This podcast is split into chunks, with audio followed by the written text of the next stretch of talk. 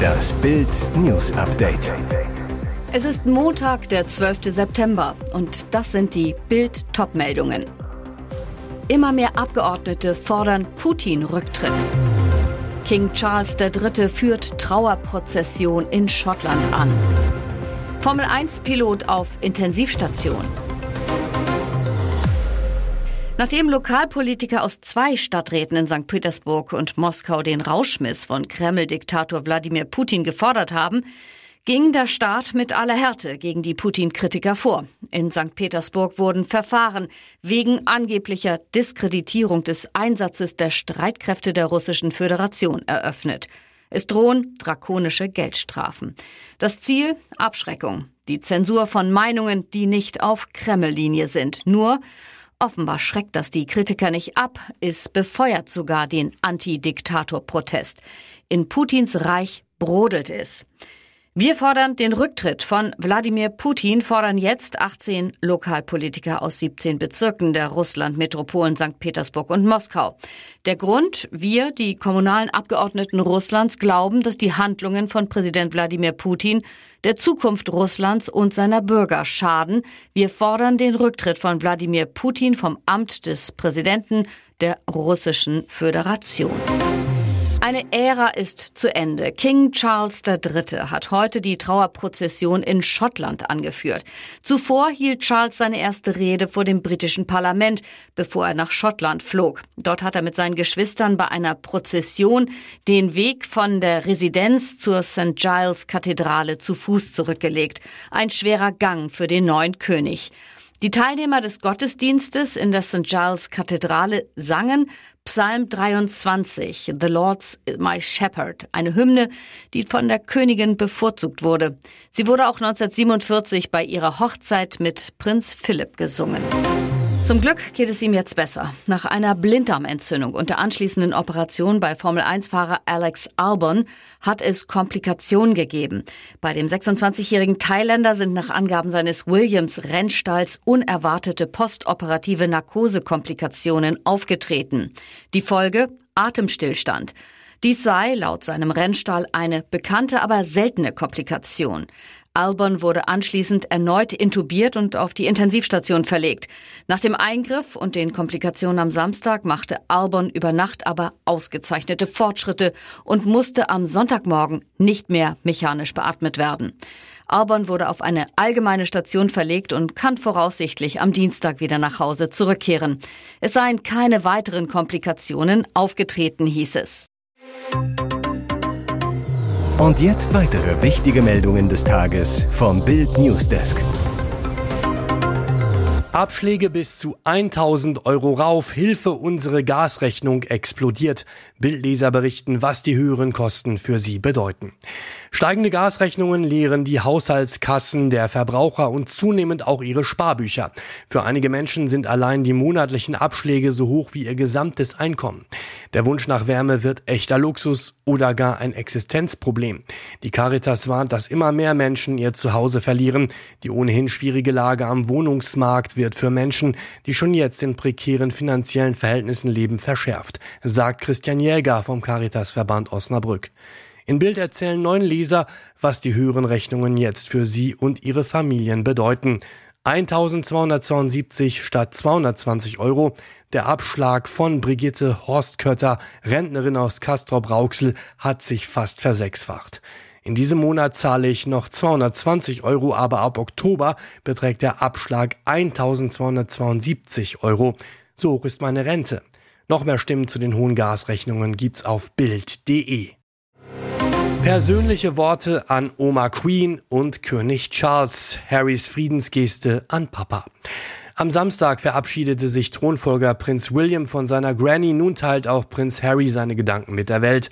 Sein Liebesbrief wurde am Montag, vier Tage nach dem Tod der Queen, auf der Seite seiner Stiftung Archwell veröffentlicht. Darin würdigt Prinz Harry seine Großmutter Elizabeth II. als Kompass und Vorbild für Dienst und Pflichterfüllung. Sie wurde weltweit bewundert und respektiert. Ihre unerschütterliche Anmut und Würde blieben ihr ganzes Leben lang erhalten und sind jetzt ihr ewiges Vermächtnis. Dann wird es noch persönlicher. Denn Harry spricht direkt seinen Vater, den neuen König, an.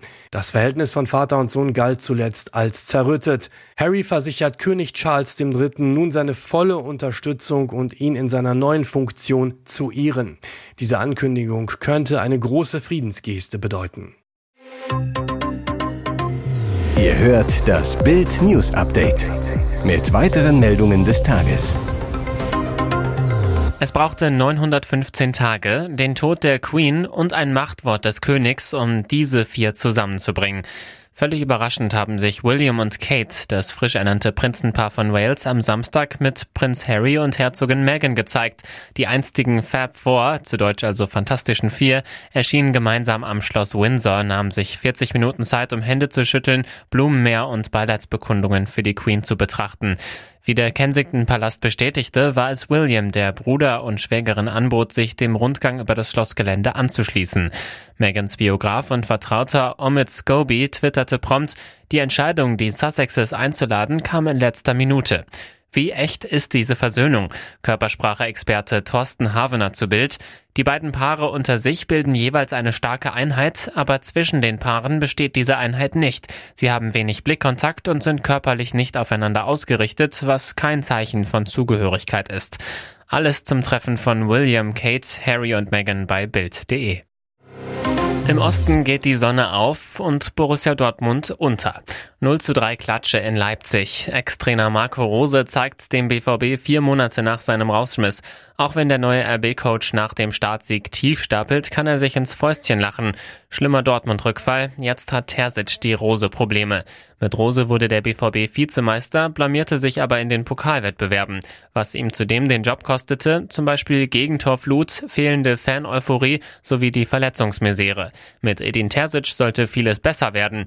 Der Umbruch von Sportdirektor Sportdirektor Sebastian Kehl hatte mit dem Fanliebling sofort große Starteuphorie entfacht, doch die zweite Saisonpleite zeigt auch wieder alte Probleme. Unter anderem Zickzack-Auftritte, Beispiel Reus. Der Kapitän zauberte in den vergangenen Spielen die Sterne vom Himmel, tauchte in Leipzig wieder mit ab. Terzic zur BVB-Leistung. Da waren ein paar Dinge, die uns nicht gefallen haben. Die hatten wir in der Vergangenheit auch häufig. Wir müssen daran arbeiten, eine Konstanz reinzubekommen.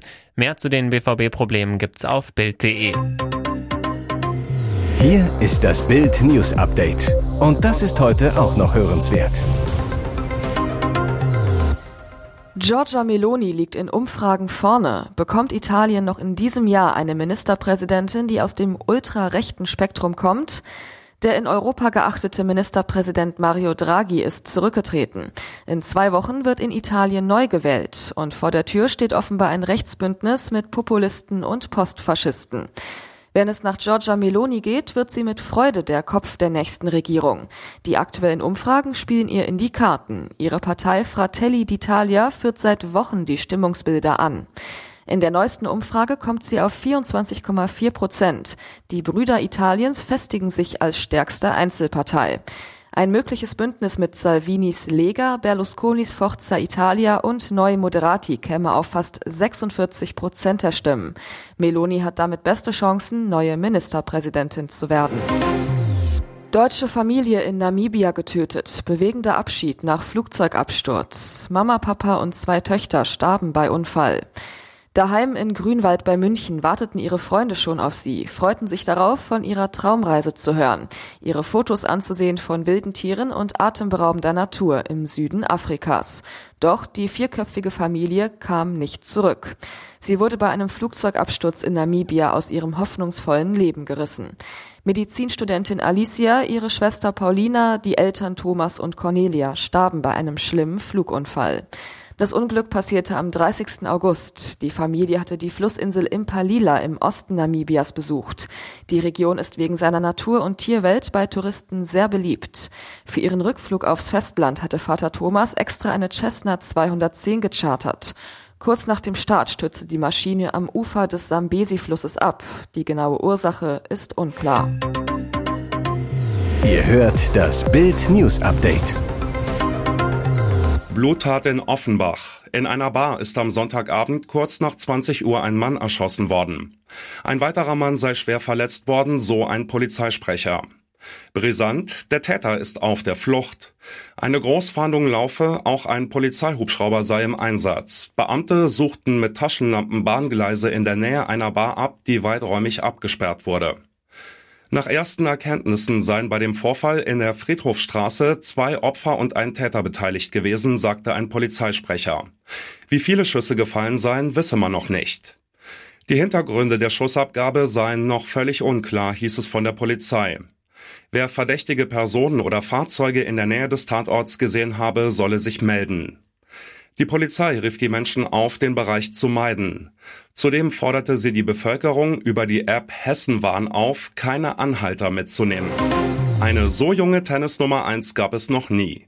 Der 19-jährige Spanier Carlos Alcaraz hat seinen ersten Grand Slam Titel gewonnen und sich zum jüngsten Weltranglisten ersten der Geschichte gekürt. Er setzte sich im Finale der US Open in New York in der Nacht zum Montag gegen den Norweger Kaspar Rüth mit 6 zu 4, 2 zu 6, 7 zu 6 und 6 zu 3 durch. Die Arena feierte ihn mit Sprechchören wie Ole, Ole, Ole, Carlos. Immer wieder heizte Alcaraz seinen Zuschauern ein, forderte sie auf, lauter zu singen. Das Ausnahmetalent ist zudem der erste Teenager seit Landsmann Rafael Nadal im Jahr 2005, der bei einem Grand Slam Turnier triumphieren konnte. Einen jüngeren Sieger bei den US Open gab es zuletzt vor 32 Jahren durch den US-Amerikaner Pete Sampras. Alcaraz nach dem Sieg. Das ist etwas, wovon ich immer geträumt habe, die Nummer eins der Welt und ein Champion bei einem Grand Slam zu sein. Es fällt mir gerade schwer darüber zu sprechen, ich habe viele Emotionen.